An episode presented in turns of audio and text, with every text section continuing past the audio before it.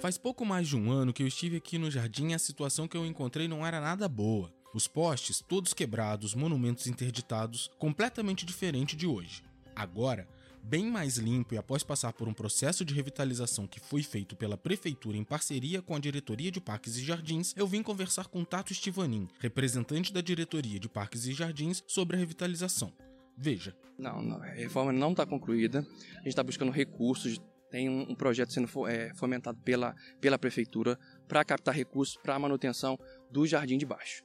Se o recurso for suficiente para aceder às demandas do jardim de baixo, a gente vai participar também, colocar o jardim de cima para participar desse, dessa captação de recursos também. Mas a princípio é só o jardim de baixo.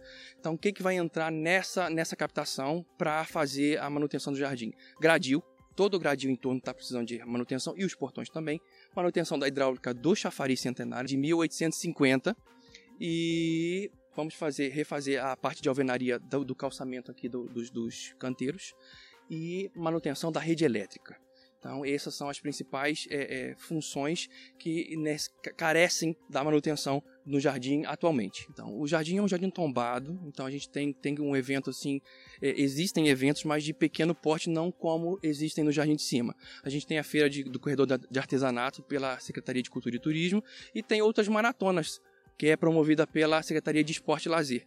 Então a gente é, tem nesse espaço físico das alamedas aqui que captam esses eventos de pequeno porte, porque as alamedas são bem, bem sinuosas, bem íngremes, que não comportam os eventos que comportam no Jardim de Cima.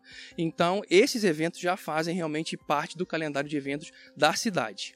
Mas infelizmente a maior dificuldade na manutenção do jardim está em convencer a população de que as lixeiras não devem ser quebradas, o lixo deve ser posto nas lixeiras e que os monumentos e bancos não foram feitos para serem pichados. Porém, se comparados a um ano atrás, o jardim de baixo está novo e pronto para receber as famílias novamente.